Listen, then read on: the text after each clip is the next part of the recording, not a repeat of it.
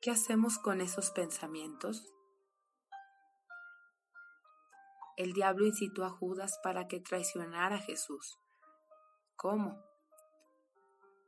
¿Es posible? Judas estuvo con Jesús, vio sus milagros, escuchó sus predicaciones, lo conoció en la intimidad y lo traicionó. ¿Por qué?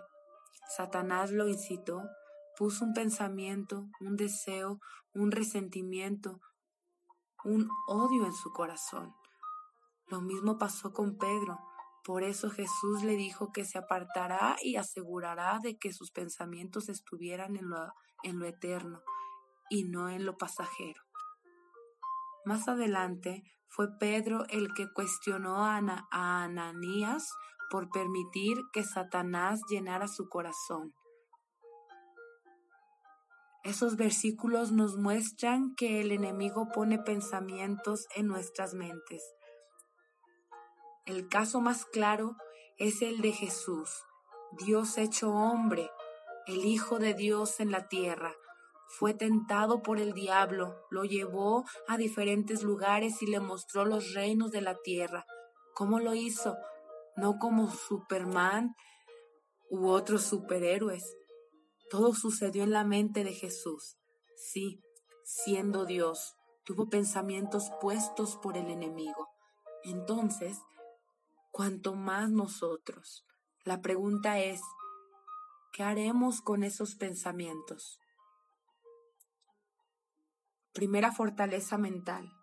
El enemigo no envía una legión de demonios a controlarnos contra nuestra voluntad lo que hace es sembrar pensamientos en nuestra mente o usar los que ya están. Por eso es tan importante identificarlos y cambiarlos. Dicen que Jesús puede estar en nuestro corazón, pero el abuelo sigue en nuestros huesos. Es decir, nuestra mente fue afectada por el por el medio en el que fuimos criados y formó fortalezas mentales que rigen nuestra vida. A pesar de que hayamos recibido a Jesús, las conductas aprendidas en casa crearon esas fortalezas. Por ejemplo, los hijos varones de un papá infiel podrían creer que así se comporta un hombre, por otro lado, las hijas creerán que todos los hombres son adúlteros. Pero eso no es cierto.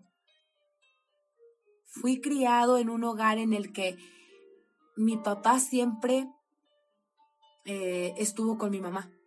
Bueno, siempre ha estado con mi mamá. Este, y yo tengo ese pensamiento que el matrimonio así es. Y yo sé, yo pienso que yo soy igual. O sea, que tengo que serle fiel a mi esposo porque yo vi eso en mi mamá. Mi mamá siempre ha sido fiel a su esposo.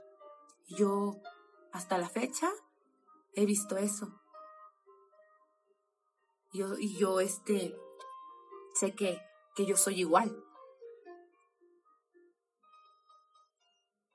Y pues en casos, por ejemplo, de un papá infiel, produce una esposa celosa y obviamente las hijas se levantarán con esa fortaleza mental. En el caso eh, de, por ejemplo, uh, bueno, por así decirlo. En el caso de algunas personas que, yo conozco, eh, tienen, en su familia hay muchos celos por parte entre, entre hermanas, entre hermanos. Hay celos. Y en otras no son celosas. Y generalmente las niñas de papás fieles no tienen esas fortalezas. La buena noticia es que si un hijo que ve la maldad de su papá o mamá decide no llevar esa clase de vida, pasará de maldición a bendición.